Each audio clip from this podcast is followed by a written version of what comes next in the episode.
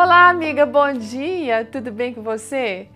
Você já teve vontade, ou já sim, já fez, de lutar contra os planos de Deus, os sonhos de Deus? Isso é muito comum acontecer conosco, não é mesmo? Foi o que aconteceu com a nossa amiga Laurinete Casadei e ela vem contando essa história. A Laurinete é casada, tem um casal de filhos e ela é fisioterapeuta. Bom, ela conta pra gente que quando ela teve a segunda filha, ela já tinha um menino, né? E ela estava assim naquele momento muito satisfeita com a vida que Deus tinha dado para eles. O esposo tinha um bom emprego, conseguia suprir todas as necessidades, eles tinham estabilidade, ela se sentia muito confortável. Né? A casa deles, eles construíram do jeito que queriam, eles eram líderes numa igreja pequena, mas o marido dela sempre teve um sonho de ser pastor. E ele deixava esse sonho adormecido, e, e, e por quê? Porque esse sonho ela não tinha para a vida dela, ela não compartilhava desse sonho dele. Ela queria servir a Deus do jeito dela, não sendo esposa de pastor, não, sendo, não vivendo no ministério. No entanto, numa determinada manhã, ela despertou com um sonho que ela teve que, no mínimo, era meio estranho. Ela sonhou que estava num lugar muito bonito, com uma grama verde, ao redor tinha muitas mulheres, até parecia que havia uma reunião de oração. E ela via que próximo de onde ela estava tinha uma igreja muito grande. Aí ela se deu conta que ela estava em um colégio internato. Quando ela levantou, ela foi orar, ela falou para Deus: Senhor, eu sonhei que estava num colégio adventista, num internato. Será que o senhor está desejando dizer alguma coisa para mim? Só que ela não falou nada para o marido, porque nesse internato é onde tinha a faculdade de teologia, né?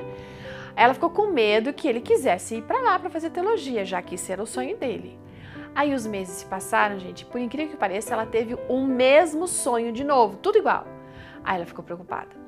Ela não queria deixar os amigos, não queria deixar sua família. Como é que Deus podia estar pedindo isso para ela?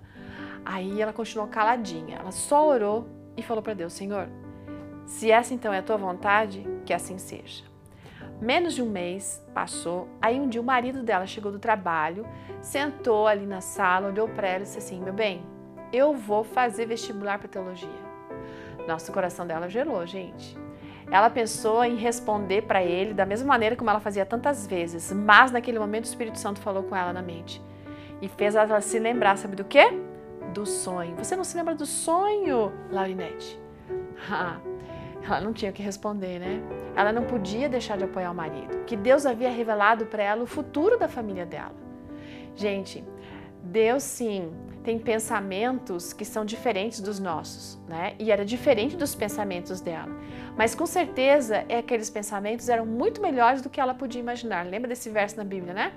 E é preciso que a gente confie em Deus, porque Ele sempre vai ter o melhor.